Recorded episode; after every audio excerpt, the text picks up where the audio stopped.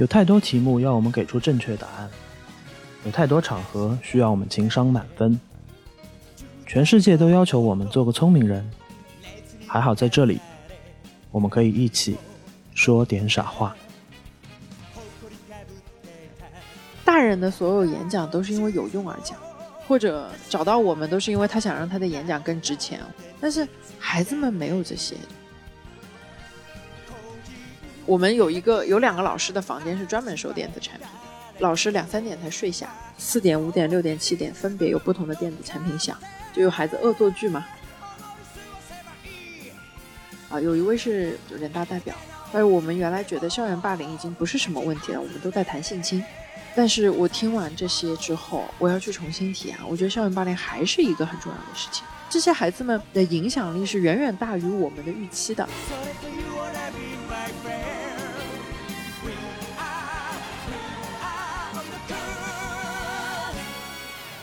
Hello，大家好，我是付 TT，欢迎收听这一期的说点傻话。我嘉嘉宾已经露出了 非常慈祥的笑容啊！我我今天那个想跟我们今天的嘉宾来聊一个跨越一年的邀约，对吧？嗯嗯，为什么会聊呢？是因为我受邀去看了一个演讲的比赛，或者叫演讲的一个毕业毕业秀，对一个一个秀吧。然后刚刚嘉宾说了毕业秀，就是我们知道演讲跟毕业这件事情好像没有太强烈的关系啊，但就在一个场景里面就这么发生了。嗯去的之前，我的预期就是这个东西没见过嘛，想去见识一下。嗯就是看完之后，我在等红灯的时候，车停在那边，我就给他发微信了，我说这个体会还是蛮深的，嗯，有蛮多不一样的东西的。所以我们今天就想来聊一聊这个话题。那我们先闲话少说，请嘉宾来给我们打声招呼，做个自我介绍。嗯，Hello，大家好，我是木雅，羡慕的木，文雅的雅，呃，这个是我的艺名，我的真嗯名叫刘木雅。啊，我以为你叫刘铁蛋，什么，嗯、刘三妹啊，什么艺名叫木雅啊。好，呃，木雅主要从事什么工作？我我的工作是 CEO 演讲教练。重音发在 CEO 上面。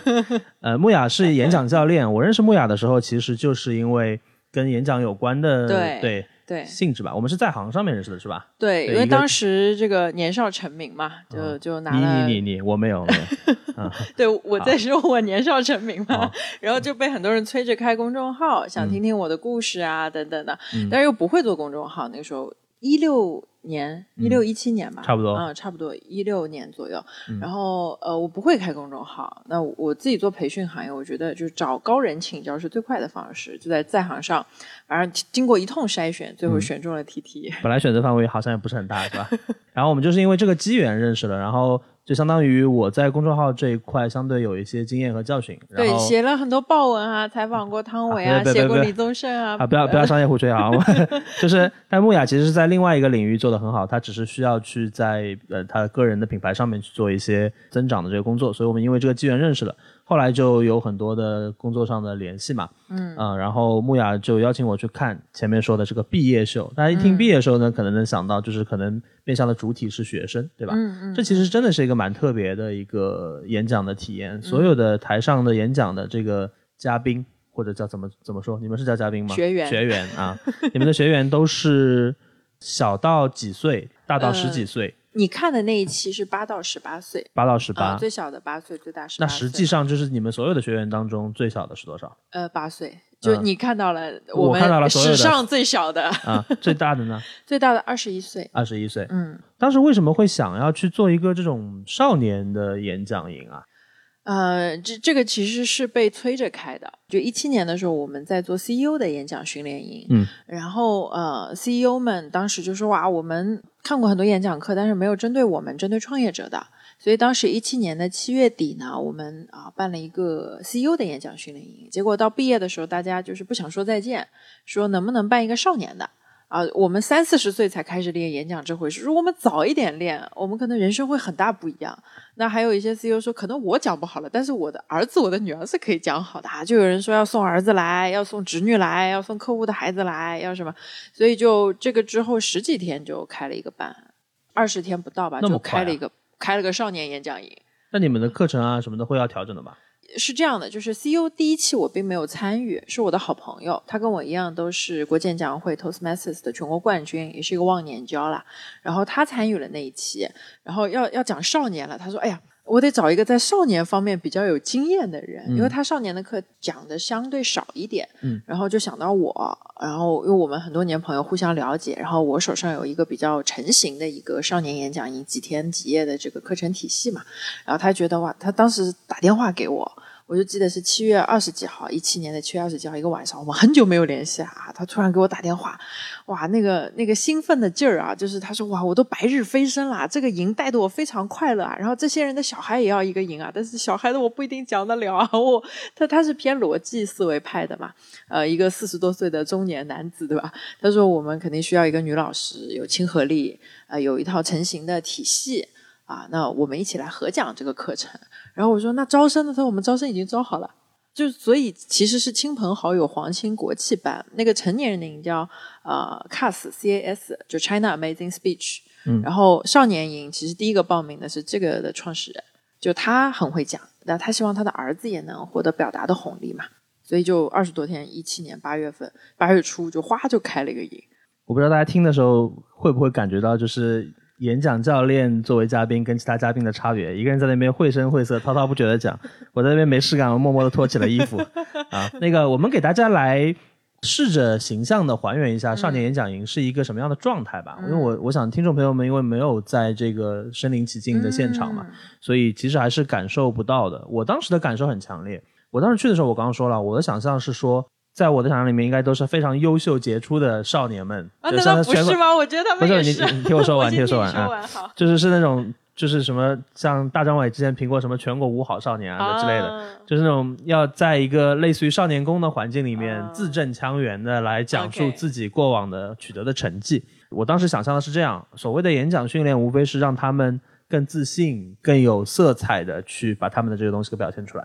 然后当时我去了之后，我发现说其实不一样。嗯第一的不一样在于他们的选题是很个人化的，并不是一个事迹汇报。很多人会讲说，我身边的一个朋友，对吧？我我一个小事情，或者我在家里面嗯遇到的一些问题，或者我我的身份带给我的一些感受，就它是完全相当于是你们帮他们一起沟通的过程当中，让他们非常积极的参与过来，自己定题目。它本身就是个演讲而不是说一个汇报。这是我的第一个感受。第二个感受就是，并不像我想的都是那种就是所谓的少年宫的那种氛围和感觉。每个人的演讲状态虽然很明显的经过训练，但是他们的状态不一样。包括有很多少年其实也会有一些这种比较紧张、生涩这种感觉但很真实。是我当时有个感受或者一个猜想，我会觉得说，可能在他们的心目当中，或者在他们的感受里面，这个演讲本身是基于这个训练营开始之前的自己的一个突破和改变，一个成长。对他们来说，这个是一个阶段性成果。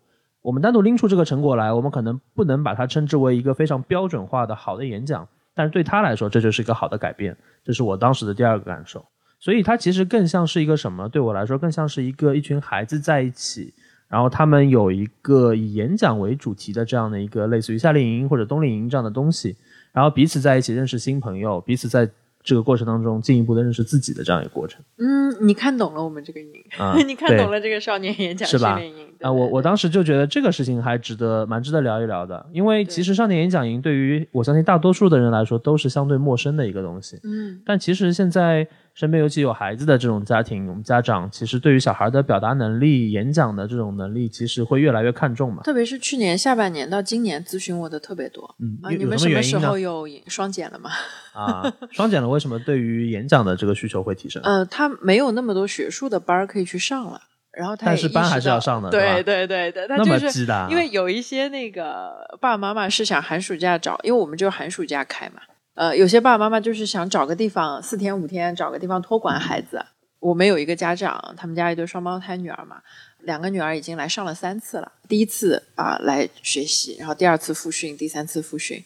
然后他每次都跟我说：“你什么时候开营哦、天哪，我可以把孩子交交给你，放心的交给你，交给你们团队。把神四授给你们，我就可以对解放了。对对对对，嗯我跟我老公就可以过过二人世界了。对，那这是我刚刚描述的是我想象中和嗯我感受到的。对于你来说，呃，比如说你跟他们日常相处要做些什么事情，然后演讲训练训练的什么东西，然后最终那个呈现的效果，对于你作为这个营的主办老师来说是什么样的感受？你跟我们分享一下吧。好，第一啊，其实我们是以演讲为切口办了一个孩子们的心灵乌托邦，嗯因为嗯、我们希望孩子们不是只讲大人要他们讲的话，嗯或者讨好大人的话。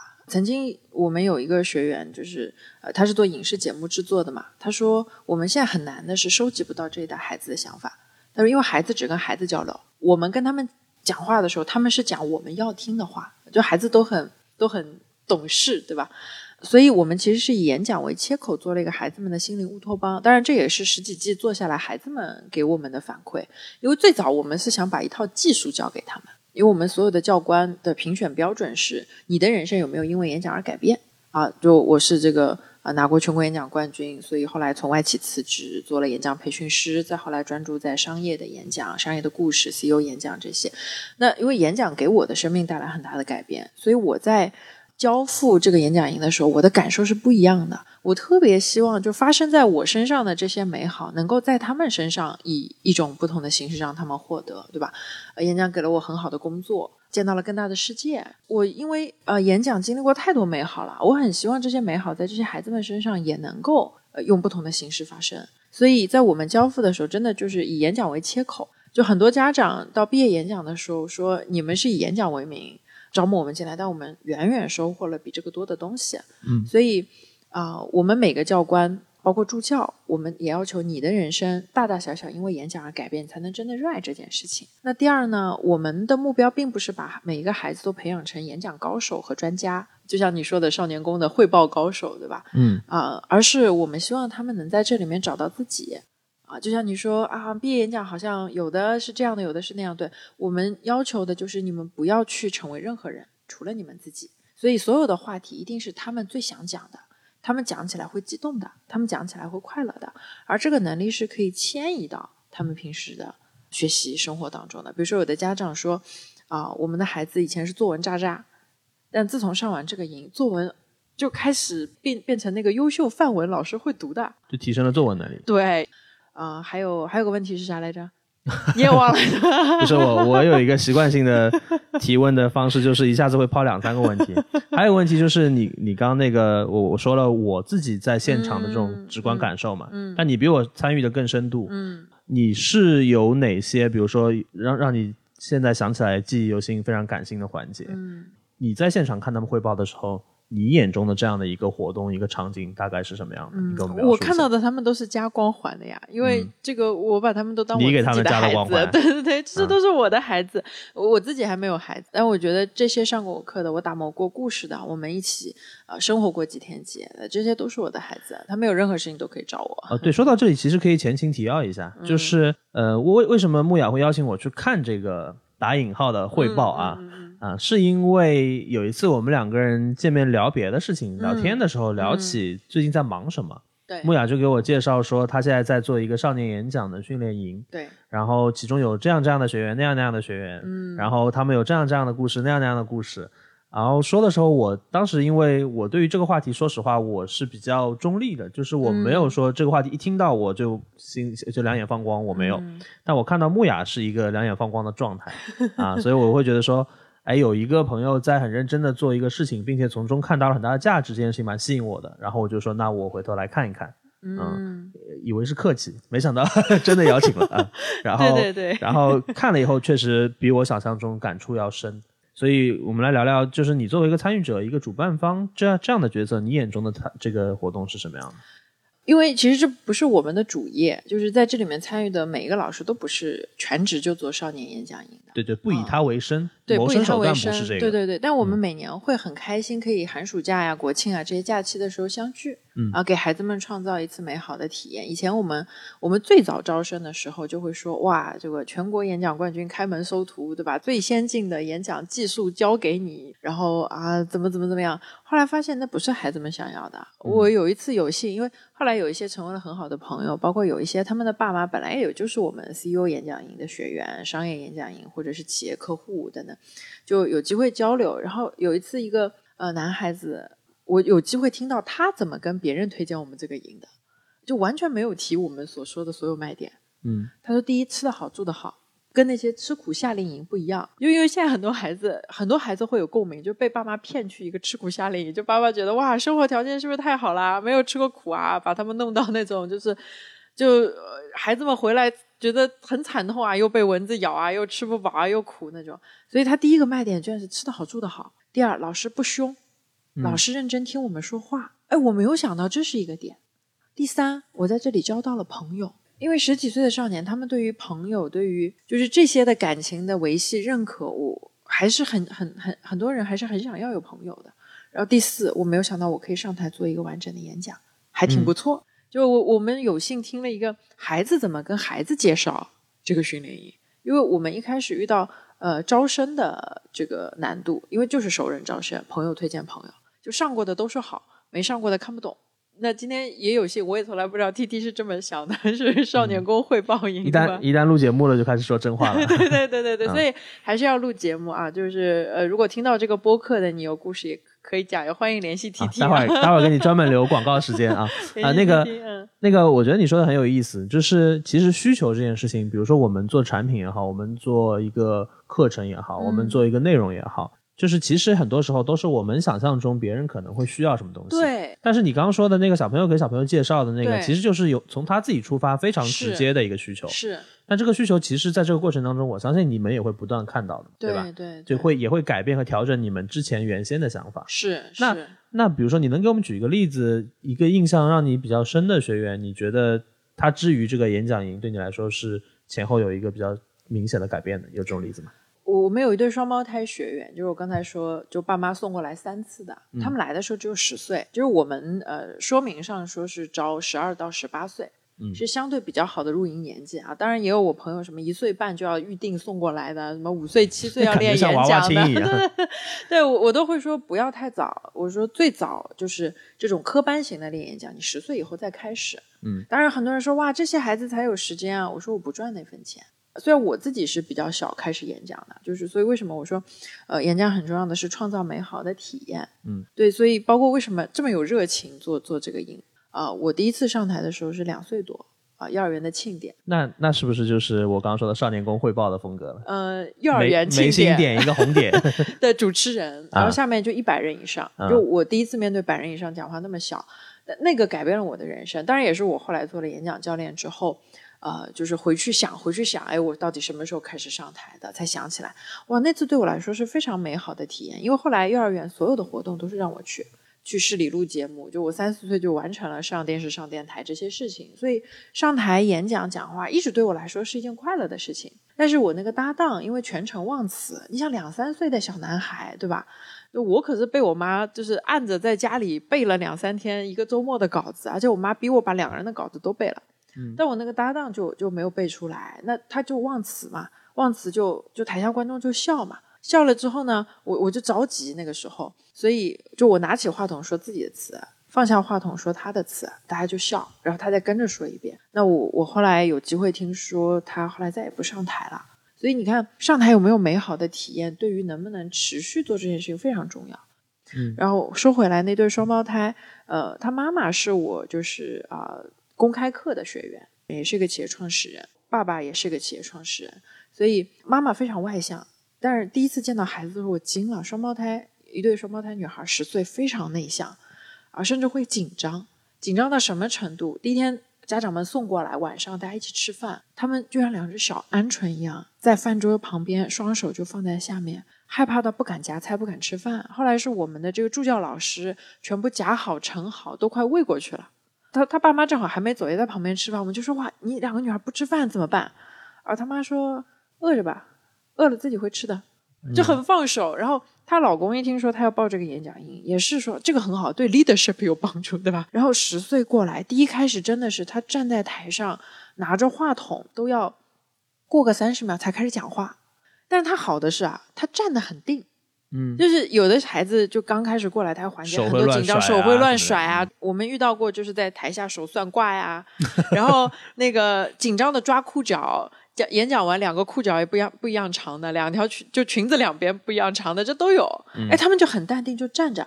我们就发现他的这些独一无二，一次次在演讲的点评当中夸奖他那些我们觉得应该保有下来的他自己的风格的东西。然后每次进步一点点，每次进步一点点，因为我们跨年龄，然后啊混龄式教学，啊，又跨背景，有些是公立学校，有些双语，有些国际学校。那还有一些以前还有从国外疫情前还有专门从国外飞回来，就是我们就要系统学习的，对吧？这些孩子，那这两个孩子毕业演讲一开始真的是我们每一次都胆战心惊。为什么？我们想保护孩子自尊心，我们希望他们在台上有美好的体验，我们希望他每次能往前进步一点点。呃，我们四天的赢嘛，到第三、第四天，双胞胎开始内卷了。就是一个说我要讲这个这个话题，我要谈教育的本质啊，一个谈我我要谈我家的趣事，然后一开始也不跟我们讲话，到第三第四天开始对我们有笑容了啊，我们觉得他们也交到朋友，因为我们会就是安排住宿，有的时候是大的小的，有的是好朋友啊，那他们当时是三个人一个房间，一个十五岁的姐姐照顾他们，就还形成了非常好的友谊。本来我们怕大的会嫌弃小的，对吧？十五岁跟十岁会不会觉得啊小女孩幼稚？呃，或者小的会不会就是觉得跟大的没有话讲，差五岁嘛？哦，没有，就互相照顾的很好啊。所以到那次毕业演讲的时候，呃，孩子的妈妈、孩子的外婆，就双胞胎的外婆都过来看，就是看完孩子演讲，他们都哭了。其实孩子们讲的很好。他外婆就握着我的手，哎呀，米娅老师，我们家就归呼吸农啊，就是，啊，我发音不一定标准，我我是无锡人是吧？我是无锡人，他们是上海人的，就拉着我说，哎呦，我就归呼吸农，就是真的是擦眼泪，说，哎呦，我们家两个宝贝这么大变化哦，真的没有办法相信哦，他们能独立上台完成一个五到七分钟的演讲啊，进步太大了，就妈妈也也很开心。然后妈妈就说：“她说我们家老公说，哎呀，这两个孩子这个样子，家里企业大概率是传不给他们的，我们要找职业经理人了。”后来听完这个演讲，他爸爸说：“我觉得有希望了，可以交班了，可以交班了。”这是让我印象蛮深的。后来他们第二次、第三次又来复训，嗯，所以其实就是演讲这件事情，包括在整个演讲营的体验，对他们来说是提升了自信，对吧？所以我们泛泛的说，嗯，然后对自己的认可程度变高了，嗯。然后我经常说，所有最美好的故事未必是发生在演讲营里面的。我们身处其中，会觉得哇，已经就是我们助教们、老师们啊，我们每天晚上啊，大家我们是白天上课，下午练习，然后晚上 PK，PK 完了之后。啊，孩子们回去睡觉，我们啊收完电子产品啊等等，我们老师们要再开复盘会，有时候开到十二点。我们经常不是说我们这个模块要怎么调整，而是针对每一个孩子说，今天这个孩子哪里有进步，哪里要保持，明天要怎么样？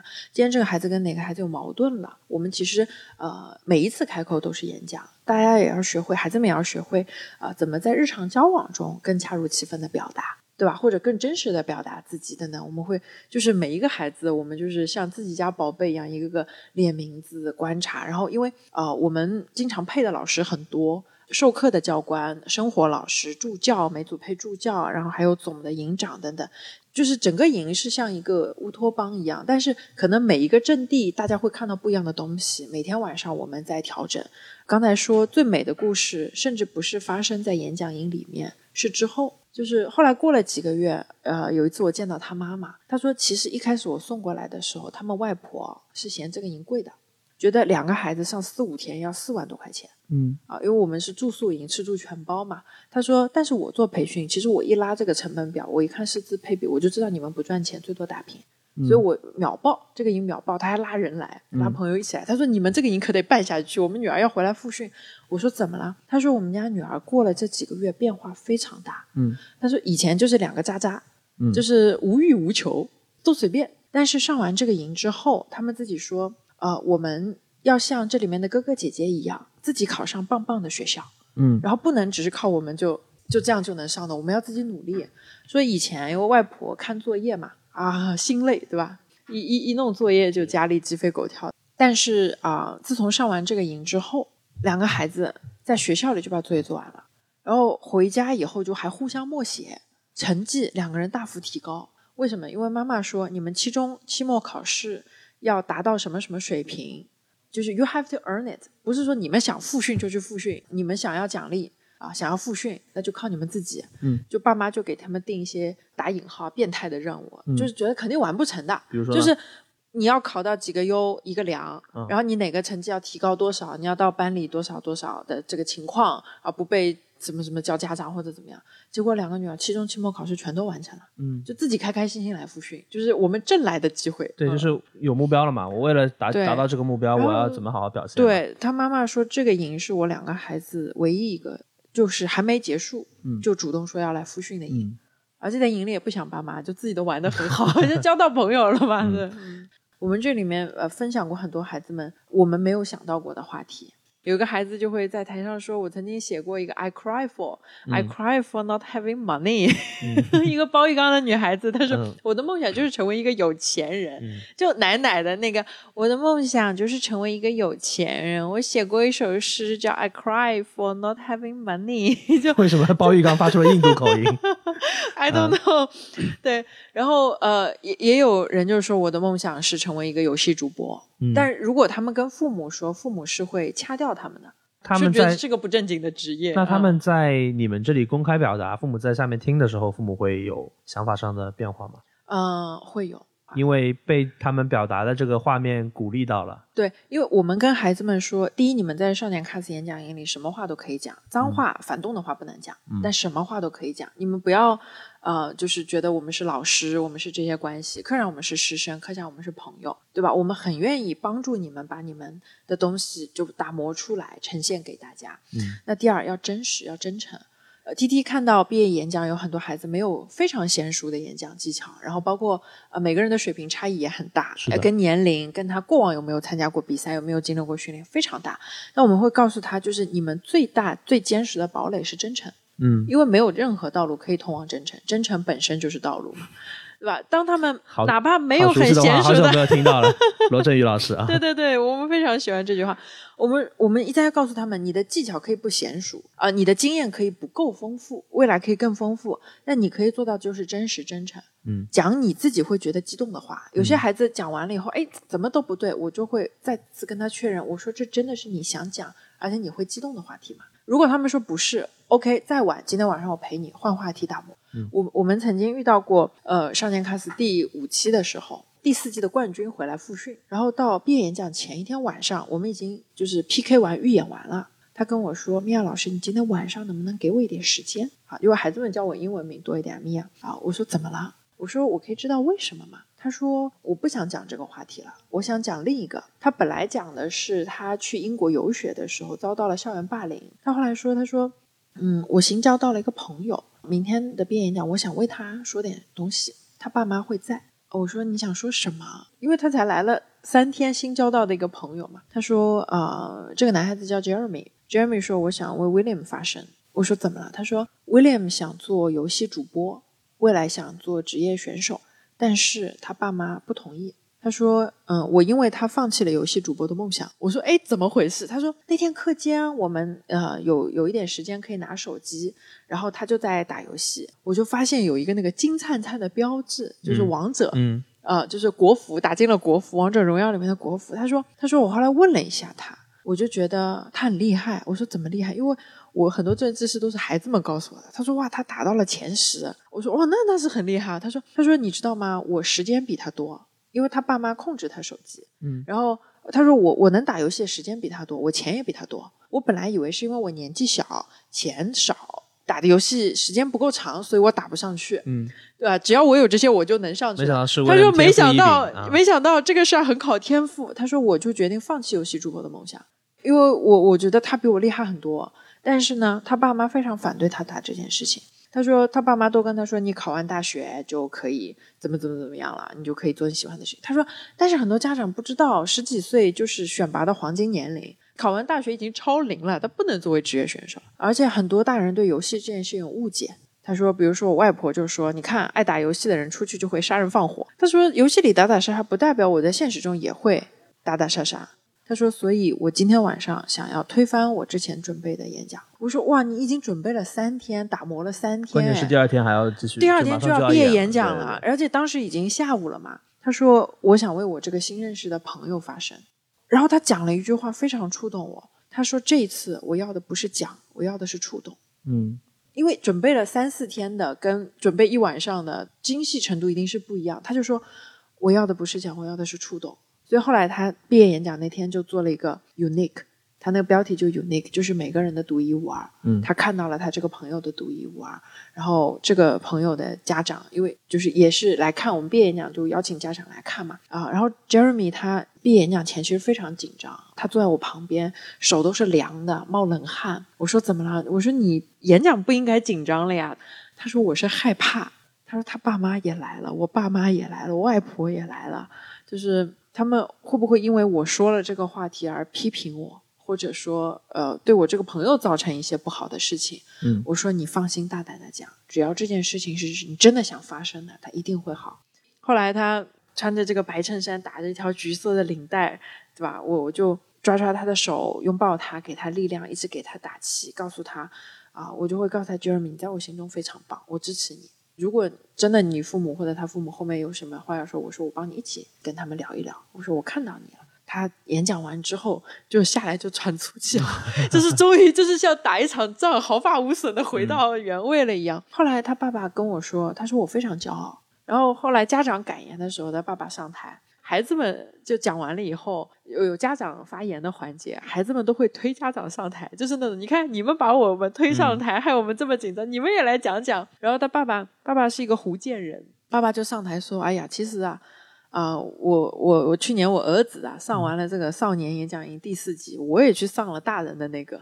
他说我人生啊第一次被儿子安排要上一个课，我回去以后儿子就跟我讲，这个爸爸我们之间沟通有点问题，主要是你，你看你都不会讲故事，你只会跟我讲道理，对吧？木雅老师说了，自古道理留不住，唯有故事得人心。另外，我跟你也没有什么共同话题，对吧？只有篮球，那也不能天天打篮球聊篮球嘛，会枯竭的呀话题。那你你看，你去上个营，我们有共同的老师，我们就能有多一点话讲。我我们一起学过演讲，我们多一点话讲。所以他爸爸因为他儿子安排，就来上了这个大人的演讲的训练营。然后他爸爸毕业演讲，本来我我们成人的毕业演讲，很多人就是 CEO，你不要看 CEO，会前一天晚上连夜逃走，谎称公司有事。以前，对，就是呃，他爸爸倒是真的有事情，嗯但是他爸爸居然因为他儿子的勇气留下来了。嗯他说：“我儿子都完成了这么多的演讲，呃，我也想做一个演讲送给我儿子。”嗯他爸爸讲了啊、自己的这个故事，想要告诉他儿子，就是说啊、不要急，慢慢来。但是如果他直接跟他儿子说：“儿子啊，不要急，慢慢来。”儿子是听不下去的。当然，但他讲了自己的一段经历、一段故事，后来是让我们剪出来，在感恩节的时候送给他儿子。就是听到这里，我有两个问题。第一个问题，先顺着你刚刚说的这个上阵父子兵的故事啊，嗯之前也有聊到，除了这个父子兵之外，也有一些朋友一起来的，嗯对吧？就是来之前已经认识的嗯，那个铁蛋的故事，是吧？对对对对你给我们讲讲那个故事吧。我觉得，嗯，对我来说，它是其实是个蛮奇妙的一个东西，就是说演讲这样的一个场景，嗯让可能在客观上有一些差别的人，在这样的一个环境当中有了相同的体验，甚至会更加增进他们的关系。哦，这个也是我很喜欢的一个呃几个孩子的故事。对对对，呃，那是第五季，就是刚才那个男孩子讲完 Unique 那个那一季，那一季之后呢，呃，有两个爸爸就带着三个男孩子加上我，我们一起去吃饭，就庆祝一下嘛。然后呃，路上的时候坐在其中一个孩子家的豪车里面，然后这个孩子家庭条件就是非常好，家里是有上市公司的，嗯然后他们就在就在商量，就是哎呀，我们要来复训，哇，这个怎么这么快就结束了？关键这个孩子其实来的时候是不肯来的，因为我们之前会有这个视频的恳谈、面试，了解孩子。这个孩子家庭条件非常好，然后脾气呢也比较有个性，少爷脾气。对对对，就是就是可以理解为是少爷。他他那个时候非常抗拒来这个营，他跟他爸说，如果你让我去，我就不理老师，我就捣乱。所以后来是他爸逼他来的，他就说，那我认床，我晚上睡不着，就我我不带行李的，我第一天上完我就要回家的。他原来的计划就是第一天上完就再不来，就谎称这个营不行，这个这个同学不好，这个老师不对，怎么怎么每一个节点的说法都设计好了，是吧？对对对，他已经设计好了。结果中午就跟男孩子们打成一片了，就要要家里人把行李送过来。我跟你讲，男生的友谊就是这样，中二少年的友谊就是这样。嗯、对对对，然后呃，因为他家里的条件非常好，但是我们在这个营里大家都一样，就是你以你本身的个性魅力去交朋友，不在乎你家里是什么，你你爸妈是谁，没有的，就是你靠你本身的人格魅力，呃，或者你的爱好，小男男生们很快就中午就就就躺在一张床上一起玩了，一起打游戏，一起聊了。到毕业的时候，他就开始说，他说。说：“哎呀，这个营怎么这么短就结束了？我还没有上够。”嗯，然后知道我们这个营就既不赚钱，偶尔还亏，对吧？我们这个盈亏平衡主要靠克扣教官的工资，就是 最后看剩下来多少钱，扒拉扒拉大家分一分，就就无所谓什么平时商务报价剩下都没有的。他就说我很希望这个营能接着办下去，他他就拉他爸爸就说爸爸，就是我就哎呦，这是要大佬注资了吗？要投资了吗？然后在回去的路上，他就他就在想了啊，下期什么时候开？麦老师，下期我们什么时候开？啊、那个我们相要相约一起来复训。然后突然他就他就因为车上有有另外两个男孩子，一个是就是做 unique 演讲的，一个是打游戏很厉害的那个男孩子，三个男孩子哇打成一片说，哦你你要来的，我要来的，我们下次见面要一起来。然后突然他就开始挠头，说哎呀那铁蛋怎么办？嗯，铁蛋有没有钱？铁蛋能不能来？铁蛋那么远，嗯，那铁蛋是呃家里是做水产的啊、其实就是广东一个比较偏的一个地方的男是啊。是一个普通的做水产加一的，对对是对对水水产生意的。他他怎么嗯？来的呢？是就是啊、他爸爸的一个长期的供应商啊、是我们成年演讲营的学员，CEO 演讲营的学员，就给他们家送的一个礼物。他说：“我送你什么，不如送你孩子一份成长和可能性。”他说：“农农民的孩子也能演讲，水产人的孩子也能演讲，什么样的人的孩子都能够演讲。”所以就就就他就过来了。所以就是让我很感动的是，就是不同。我我们可能避免说这个词吧，就不同家庭背景、不同阶层的孩子啊、玩在一起，以真心的方式互相交流交往。就是呃，我我觉得这个话题蛮微妙的，但是我还是蛮有兴趣的。就比如说你刚刚说了一个阔少爷家里面还是上上市公司的，对吧？还有一个就是很普通的做水产生意的这样的一个我们所说的普通人吧。他们的孩子平时在日常生活当中，在学校里或者没有交集，没有办法有交集。而且他们可能关心的事情啊，日常生活当中感兴趣的东西、接触的东西也不太一样。那他们在你们这里打成一片是一个很自然的状态，还是说他们还是会有一些差异能够你们感受到的？呃，基本上我们感觉不到特别大的差异，是因为第一天入营的时候，我们就会帮助他们破冰打开，嗯以及我们告诉他，就是最重要的是你在这个营里面找到独一无二的你自己啊，而且。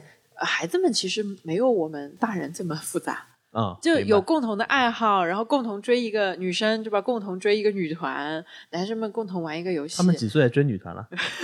十几岁追女团，女生女生追女团，然后嗯也有课上给我们就是娱性节目表演一下舞蹈的哈，Let's cue this，嗯的的的那种，哦 我都是通过，就所以每次上演讲以前，我要密集的刷一下抖音和 B 站，了解一下他们在聊什么。其实需要集中补课的人不是他们，是你。对对对对对。嗯然后有一次课上就是呃，我我电脑就想，那段时间是花间酒嘛，嗯啊、那个那个歌，然后抖音很很火很火，B 站也很火。然后那天我电脑夸一发出那个前奏，哇，一个孩子猛一回头，啊，米娅老师好潮，花间酒，人间月，他就自己开始花间酒，人间月，就就开始了啊。听懂了，核心的词是因为彼此之间有很多新鲜感，然后这个事情又是大家都喜欢的，嗯，且相对来说也没有时间也没有长到会让大家觉得有一点厌倦或者对对。对对对，可能到一个月就不行了，对吧？对，所以总总体大家都是以比较好的状态来共处的。对它其实就是一段共处的时光嘛。是，所以我们第一天、第二天强调的，呃，一定是创造安全氛围。嗯，第一重要，第二重要，第三重要的就是创造安全氛围，创造安全氛围。你们说的这个，安全氛围是指它可以自如的表达，啊然后定好各种各样的规矩。把心门打开。对，一个嗯是把心门打开，第二个告诉他们我们的底线在哪里，嗯然后他们也会让我们知道他们的底线在哪，因为孩子会不停的来回试探你。嗯啊，就比如说他不交手机行不行？那不行，就是只有规定的时间发手机，嗯，对吧？那他他会不断的试探这个话题能不能讲，那个话题能不能讲。经常有孩子过来说，其实我们来之前都以为这是一个就是那种就是很很刻板的赢。他说我们爸妈根本没有说清楚这个赢有多好玩。嗯然后我们其实经常就讨论说，到底这个能不能讲，那个能不能讲？试探了三天，发现什么都可以讲，嗯就只要是我们心里想讲的话，呃，我们都可以讲。嗯而他就能够很自如的表达，因为人在绽放自己的时候最美嘛。嗯所以毕业演讲是我们就是带着这个星星眼，就是看着他们绽放的过程，而且我们是陪着他们一天、两天、三天、四天，真的是很多第一天上台都浑身抖的，最后变化很明显变化就所有家长都会说，我们没有想到四天的 before after 会这么大。嗯，就我们送进来的时候，就就没有想到毕业演讲能收获一个这样的孩子。这种毕业演讲带给他们的这种光彩或者自信，其实在很多事情上面，他们毕结业了之后，还还是能在其他事情上面看到的，是吧？对，就对人是有改变嘛，对是吧？是是，就经常是就是我经常说，就最美好的故事都是从结业以后开始，从毕业毕业演讲结束那天是下午结束嘛，对吧？呃，你你回去开车路上就会给我发消息，家长们也会在这个车里，在飞机。就是上下飞机前，我有外地过来的孩子嘛，然后或者到家就开始给我不停的发消息啊。第二天、第三天，那个时候其实是我接收家家长的消息最多的时候，嗯就他们会给我反馈啊。有一个就你看的那一期，有一个孩子，呃，妈妈其实是我几年前企业客户的学员，就企业的管理层啊，外资企业的，但其实我跟他没有什么联系，直到就是他想给儿子报这个演讲营。啊，就是因为企业之后，我们也除了加了微信，也连个点赞之交都不能 算特别多，对吧？但他就完全信任的把孩子交过来。他说：“我我我们家其实劝儿子就是出国很久了，但儿子说连大学都要在。他他们是希望就是我们希望希望儿子高中就能出去，在国外读完大学再回来。儿子居然说至少要大学毕业，最多研究生出去一年。嗯，但是在回去的路上就跟妈妈说我要出国，我要开始考考试。”考各种考试，妈妈说：“我圈了你这么久，怎么一个四天的营就改变了你？因为我们营里就你看的那一期有两个外籍的姐妹，对我看到了，对吧？就是对她们是因为从小在外面长大，然后生活的环境都是英文比中文好的。呃，妹妹就是中文实在是很很艰难，所以她就最后还是选择英文演讲。但姐姐已经考上了国外的名校，美国的名校。印象我印象很嗯深，她坚持要用中文来做，对，哪怕你能听到一些对他这个，你很明显感嗯受到这个这个孩子肯定是英文比中文要好的，对。因为他的第一的语言使用环境肯定是英语嘛，对对对，他包包括他是用英文思考的嘛，对对对，这是他的环境。然后，呃，他妈妈其实是我一个企业客户的潜在合作伙伴。嗯，当时聊完天以后，企业还没有开始合作，他说我马上调整行程，我要把我们那个 trip cancel 掉，就我们那个要旅行的 cancel，因为你这个时间跟我们的重合。嗯，忍受了女儿的小女儿的折磨，就是想想我中文又不好，进去还要听课，对吧？然后他说老师英文可以的，你可以用英文，就是你听没有问题嘛，你用中文听课，但你用英文讲没有关系。还小女儿跟他闹很久，但大女儿是因为在美国上了高中，呃，就发现表达的重要性，嗯就是因为她就是不太会表达，失去了很多各种各样的机会也好，发生也好，所以他们俩其实回去以后就，他们俩不知道这姐妹俩的影响，我们就少年的影响力嘛，他们的存在激励了你看的那一期的那一季的很多孩子去学好英文，他们也被这些孩子们激励了要学好中文，啊，因为以前学好中文是就是你应该学好。但是经过这个营，他说我想更自如的跟大家一起交流，嗯。然后包括就他在台上讲段子的那个男生，嗯。就人间段子手还写了一首打油诗，是就是调调侃他妈妈的妈妈，我劝你大方那个孩子，对吧？嗯是就，那个孩子，呃，回去以后给我们每个老师发了消息，嗯。说老师我怎么样能学好英文？就原来爸妈催很久，就是英文很重要啊，你要学会啊，要交流，没有这感觉。然后后来我我问他为什么，我以为他是他会说啊，那这样我就能更好的跟什么国际友人交流啊什么，没有。他说我觉得连续说英文是一件很酷的事情，嗯因为他原来生活中没有这种大段的，就是活生生在他面前说英文的人，对吧？都是屏幕里的或者隔着的。他他真实生活中见到了以后，对他的震撼和冲击非常大，所以他就说我要学好英文。而且他爸妈，他爸爸也是我们那个大人的演讲训练营的学员，最近还过来复训了，在我组里，他就还跟我讲了很多他们家的这个事情。他说，他说我当时要送我儿子来，我自己上完以后觉得好，我要送我儿子来，我儿子是不肯的。但是他说我跟我儿子谈条件了，说如果你肯去这个营，下半年所有补习班我帮你停掉。那时候还没有双减，还没有双减的时候，前两年，他儿子说哇，那四天换半年，那很划算，对吧？就是上完真的帮他停掉了。哦，他就爸爸说话很算话，而且他在这里激发了自己，因为他见到了不同的人。就其实，呃，孩子们想要过得更好，一定不会是就是呃爸妈说的，你看你要未来过得上我们给你的生活，对吧？孩子一定是他亲身的看到了他的向往。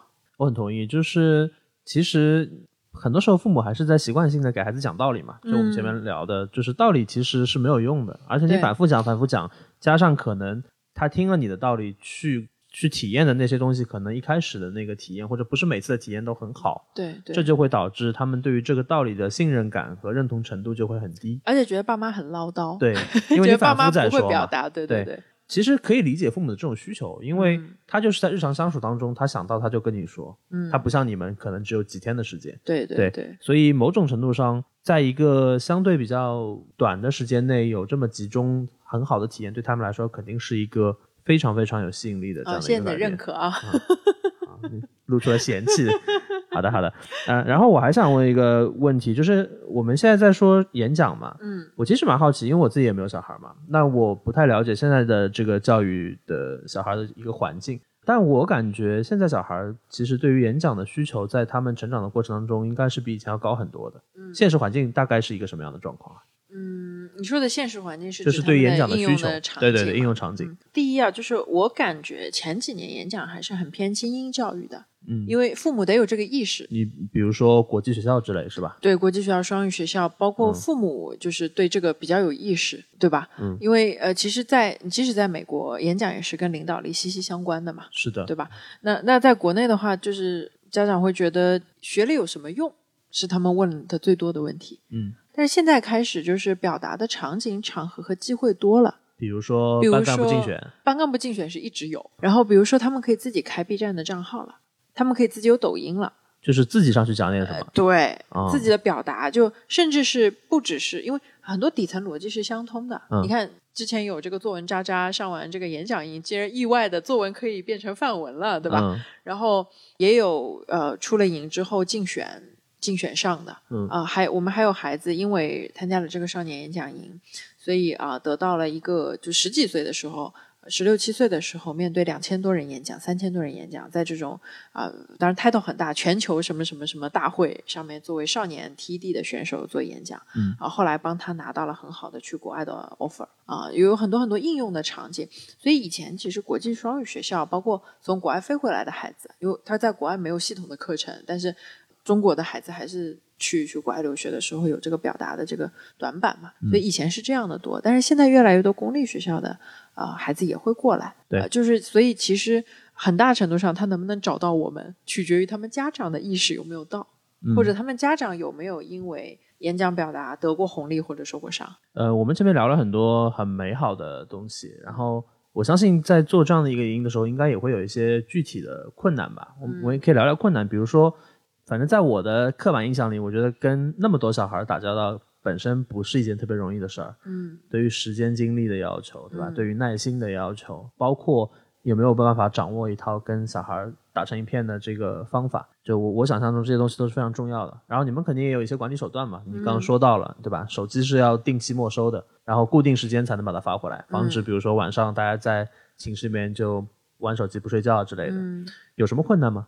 哦，那遇到的可太多了。嗯 比如说这个电子产品这个事情，我们第一天，呃，孩子们最强烈的要求是能不能不收手机，然后会跟我们谈判。嗯，第二步就是能不能晚一点收手机，怎么谈啊？是推选代表谈还是大家一起谈？推选代表谈，因为啊第一天我们会共同制定营规，这个训练营每一期的营规都不一样，嗯但我们会定几条底线，比如说手机是一定要收的，但是比如说过程当中我们可以谈判，然后或者哪一条是不能商榷的，因为一旦放开了，就因为我们有一季也是遗憾就放开了嘛，就讲好说就是可以不收，结果第一天就有几个孩子通宵打游戏。两个男孩子上课困嘛，啊，那后来我们有惩罚机制，是一人困，全场 连坐，对吧？上课打哈欠，他们他们就捂着嘴，就是尽量不被我们看见。那我们一览无余，所以第二天就改营规。但改营规呢，也抵不住孩子们调皮啊。就就上一季十一季的时候，我们有一个有两个老师的房间是专门收电子产品的，结果就老师两三点才睡下，因为我们开完复盘会已经啊十二点一点了。然后我我们有的要回去调整课件，有的要去确认每个孩子情况，包括回家长消息啊，因为很多家长都就是就啊孩子离开自己今天怎么样啊的啊，老师好不容易两三点睡下，四点开始，四点、五点、六点、七点分别有不同的电子产品响，就有孩子恶作剧嘛，嗯就你收我东西对吧？那我就定四点闹钟对吧对吧？关键是他们那新型的手表，老师们没有见过，响了也不知道怎么关。就很崩溃，四点刚关完，好好不容易不叫了，对吧？然后结果发现是是它自动不叫了，过一会儿它还会叫，就连续闹钟啊，就很崩溃。那我们也遇到过孩子晚上想爸妈睡不着的，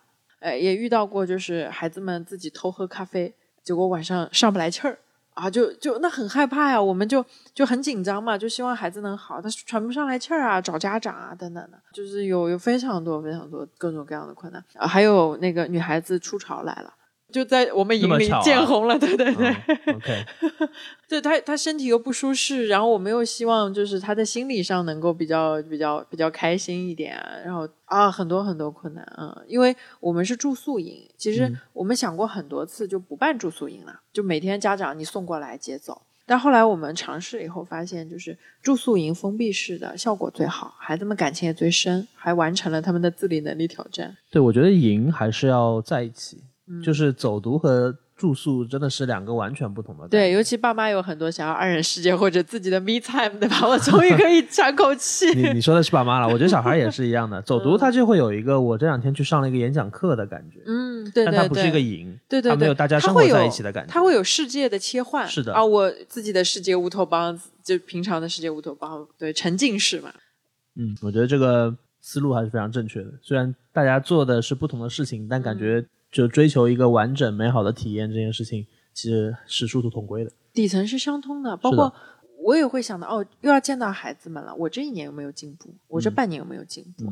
因为就像你说，呃，孩子们不会因为你厉害而听你的，他会因为他喜欢你。对，当然喜欢你，啊因为核心是他们的需求，而不是你的需求，或者是你以为他们会怎么样？没错，没错。好，那你已经要剧透了我下一个问题啊！我觉得 就是我第一次听你说这个事情的时候，我我就跟你描述，我说感觉你是整个人身上是有光的嘛。今天光还在吗？今天光还在，微弱了一点，可能可能要等下次那个休息一会儿，等下一次开营的时候再绽放啊。对对对，离营越近，我的光越亮。光越亮啊！然后我我想说的是。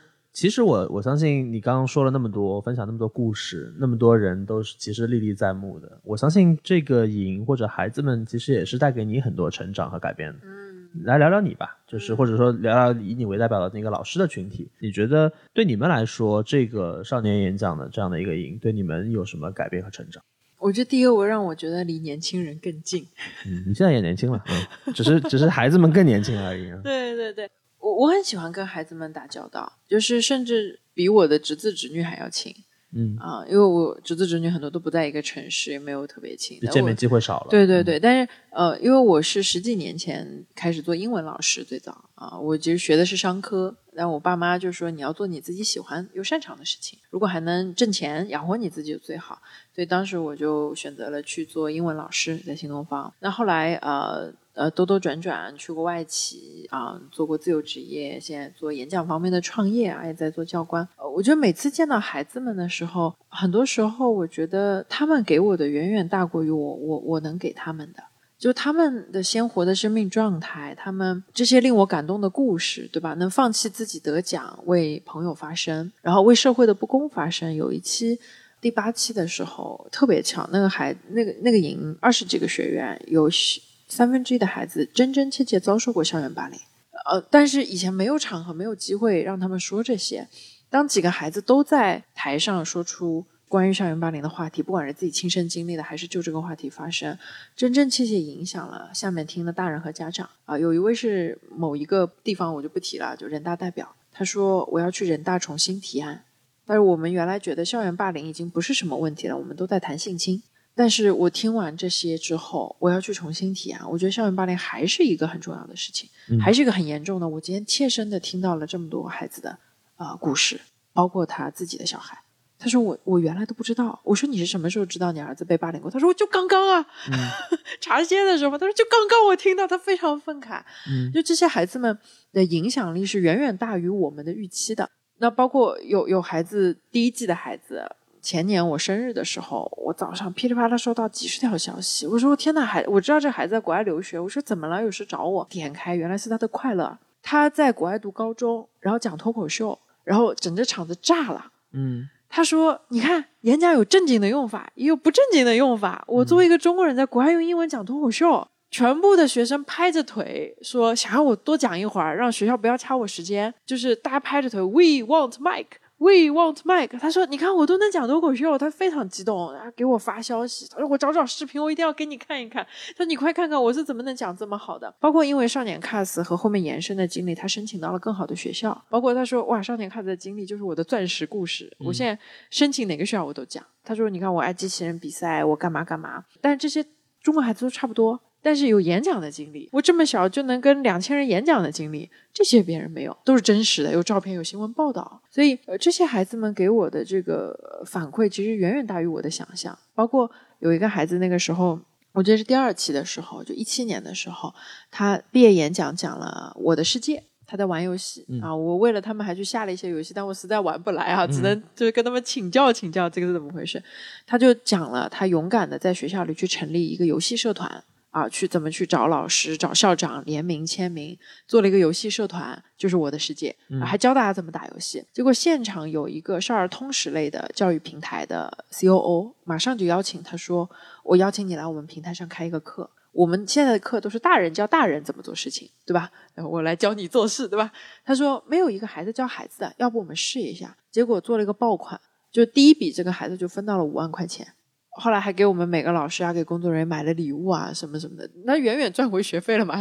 后来那个教育平台的这个创始人也是认识嘛，就是说我们没有想到一个孩子给孩子讲的课爆了，是孩子们最爱听的课，因为他有孩子的视角，对吧？我都没有做过一个怎么教游戏的课，他们啊能够做的远远远超出我们想象。今天现在我们办了十一季，对吧？就光少年演讲已经教过的孩子一两百个，其实每一个都是我的心头肉，我都觉得。就每一个现在回想起来，我都有很多故事想要跟大家分享的。嗯，所以最近就有朋友就劝我能不能出本书啊，一直有朋友劝我出本书。木瑶立了个 flag，说明年对吧？看到这些孩子们的影响力，就是最最打动我的，其实是他们因为这件事情延伸出来的，能够取得的成就。我觉得这些孩子未来很多都比我强，比我们这些老师强。你这个就是好老师的职业病，就是说着说着说回学生了。我们的问题是。对你有什么改变和成长？我这么问吧，我还蛮好奇，就是做这个事情之前和做到现在，你觉得你对比一下，你前后会有什么改变和成长吗？其实是孩子的教育，我做了今年是十二年。嗯，我那时候开始做新东方，然后。因为我是一直活在这个成长跟改变里面，所以当你一下子问我的时候，我觉得嗯，好像都是孩子们的影，就是产生的影响力在鼓励我。嗯，我觉得给我非常大的成长跟改变是。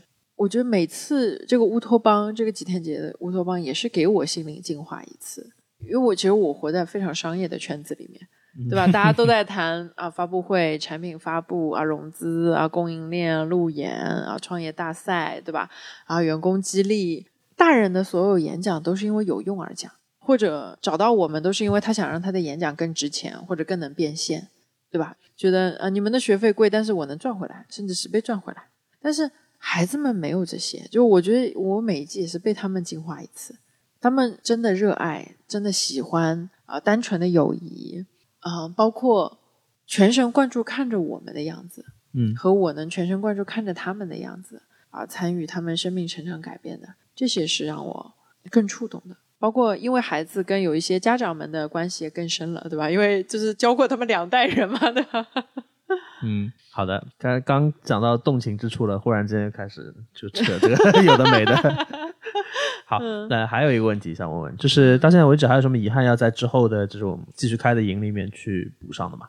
其实挺想每年多开几季的，就不够，对吧？对，唯一的遗憾是开的还不够多。对对对对对。好的。嗯，还有就是目前我们没有找到一个非常好的商业模式。虽然我们帮别人什么提炼商业模式怎么讲好，但目前我们没有找到一个非常闭环的商业模式。我听上去，我觉得就是你们现在还是蛮依托原有的这个人际关系带来的这个学员。对，就口碑推荐。对对对，是不是？就比如说。在规模化上应该是没有那么容易吧，因为你你其实描述的刚刚那个营的教学场景对我来说非常个性化，就非常吃人。对，我们我们说的说的直接一点，就是他特别挑人，老师好不好，然后大家磨合是不是很好，这整套课程设置执行的。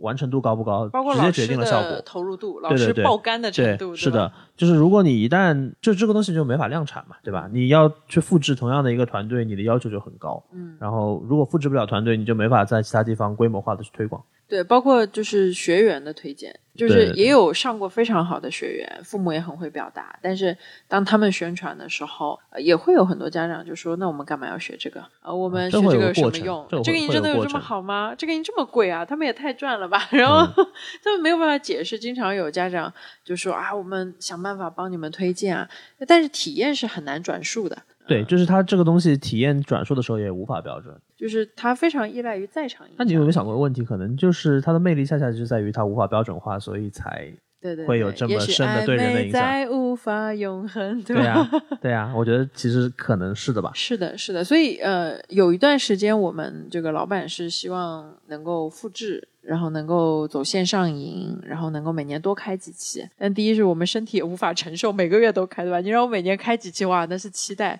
你告诉我每个月有一期，哇，我我的肝受不了。管电子产品的老师说，我要求休息。真的，我的脸脸脸面黄肌瘦。所以，我们现在老实说没有找到一个很合适的方式。那也有试过交出去运营啊，后来又拿回来，然后也试过跟什么什么合作啊，流量交换啊，互相推啊，等等的。呃，目前没有，那我就安于做一个小而美的好不好？因为如果可能天天做，我也没有那么多热情，对吧？啊，那那每年做几期几期这个限量版啊，然后啊，佛度有缘人的感觉，可能也是它美好的原因。我特别同意。我一方面很希望你们找到一个很成熟的商业模式，但是我我自己的感觉又会觉得说，如果它一旦可以商业化、标准化、量产了之后，可能这个当中人与人之间的那种。遭遇啊，那种在同一个空间里面发生的故事啊，可能就无法像现在这样很生动的给给演绎下去了。嗯嗯，就是它会变成一个特别标准化的教教育的产品。对对，因为我我自己从小非常爱演讲，所以那时候我看过很多市面上的，不管是课程啊、营啊。当然没有任何这个这个冒犯的意思啊，没有拉踩的意思。对，没有拉踩的意思，只是我们选择了不同的路，对吧？也有家长就是说，那你们也能做那种四五百人的营啊，然后让让孩子们在这个镜头前哭喊啊，我爱爸妈，我对不起爸妈呀，然后感恩啊，逼你啊，真的有，真的有，这个没有拉踩的意思啊，就是你们选择了不同的方式，我们也选择了不同的方式，嗯，每个营呢很赚钱，然后我我我甚至觉得。他们不叫少年演讲营，叫少年大声喊话营，对吧？然后就是去去公交车上丢脸啊，去地铁里面大声讲啊，就公交、地铁演讲。因为每个人的观点是他过往人生经验的总和，可能因为我没有经历过那样的，我就觉得，哎呀，不知道这这这这个话会不会冒犯同行啊？但是我我们确实很想就关注每一个孩子，去绽放每一个孩子，让他讲出他的独一无二。包括一直能收到正反馈，家庭关系更好啦。然后孩子们其实都很希望拿冠军，就嘴上说不要，身体很诚实。每一个孩子都是奔着毕业演讲拿冠军去的。我们会告诉他们，少年 cast 的演讲冠军每一季只有一个，但是你们回到学校里都会是冠军。好的，我们节目惯例会请嘉宾来推荐话题相关的一些你喜欢的作品。感觉这一期你可以推荐少年，也可以推荐演讲，因为我猜测应该是没有太多关于少年演讲这个事情的作品。对，对我我们有很多剪辑了放到网上的啊，真的，待会儿你可以做广告。我们还是请你先推荐一些就是别人做的作品啊，比如说影视啊、书啊之类的，有吗？嗯，呃，我很喜欢。黄金圈那个演讲，嗯，西蒙斯涅克，嗯嗯，就是他的名字也叫《伟大的领袖如何激励行动》，这个也是我们课上一直会啊强调的一个案例的视频，就 Why How What 嘛，任何事情先找到 Why。还有个是我个人最最最最喜欢的演讲，叫做 I See Something，是二零一四年的世界演讲冠军，就是你们到各大平台搜搜 I See Something 就就可以看到了。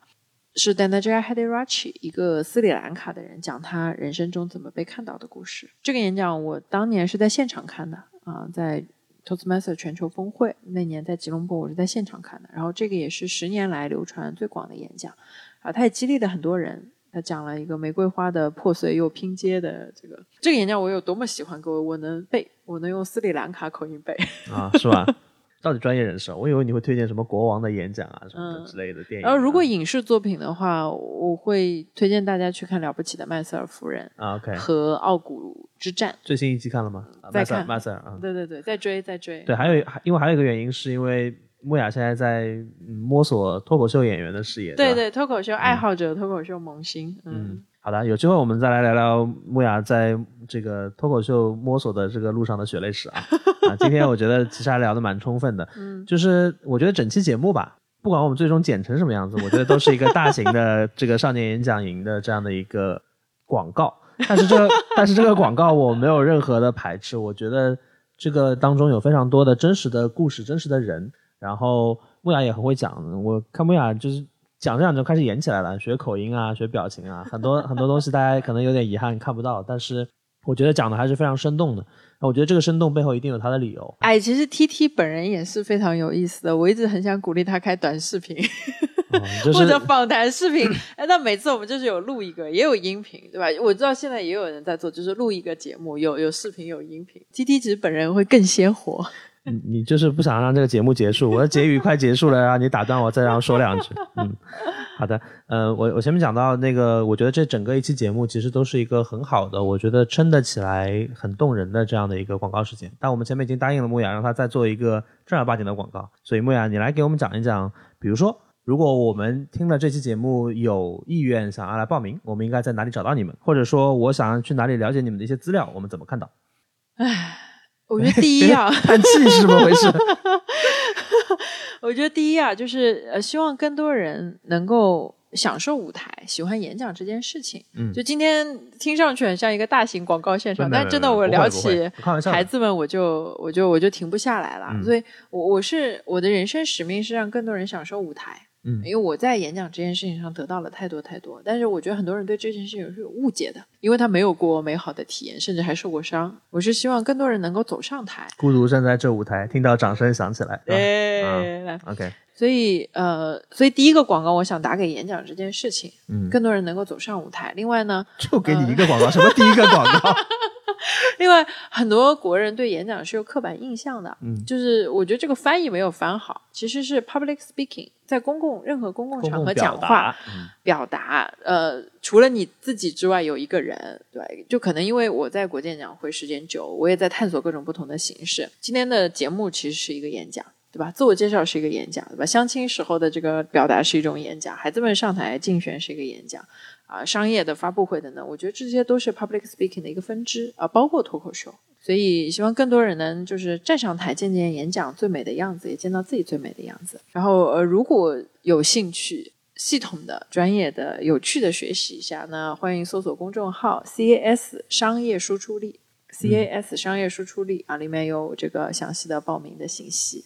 啊，好的，啊，确实是个广告。听到最后发现都回来了，还挺顺溜的。到底是演讲教练？对对对，如果想要跟我探讨一下的话，可以搜索视频号或者公众号同名“木雅五分钟黄金演讲”，羡慕的木文雅的雅，木雅五分钟黄金演讲，这个是可以私信的，对吧？对，木雅还最近在做直播啊啥的，事业整的挺热乎，然后 然后都向木雅学习，多探索一些。呃，在既有的感兴趣和专专业的领域当中的新形式，我觉得这个还是需要的。嗯，呃，谢谢大家收听这一期的《说点傻话》，希望我们今天能够给大家带来一个可能你未必了解，但是听了会觉得动人的故事，也顺便了解一下在塑造、生产这个故事背后的那些动人的人。嗯，欢迎你给我们留言啊！不管是让 T T 语音回复，还是到视频号、公众号找到我，我们都非常期待跟你们交流。感觉自己找了个大班主持。好的，那就呃，这就是这一期的收听傻话，谢谢大家收听，我们下期再见，拜拜，拜拜。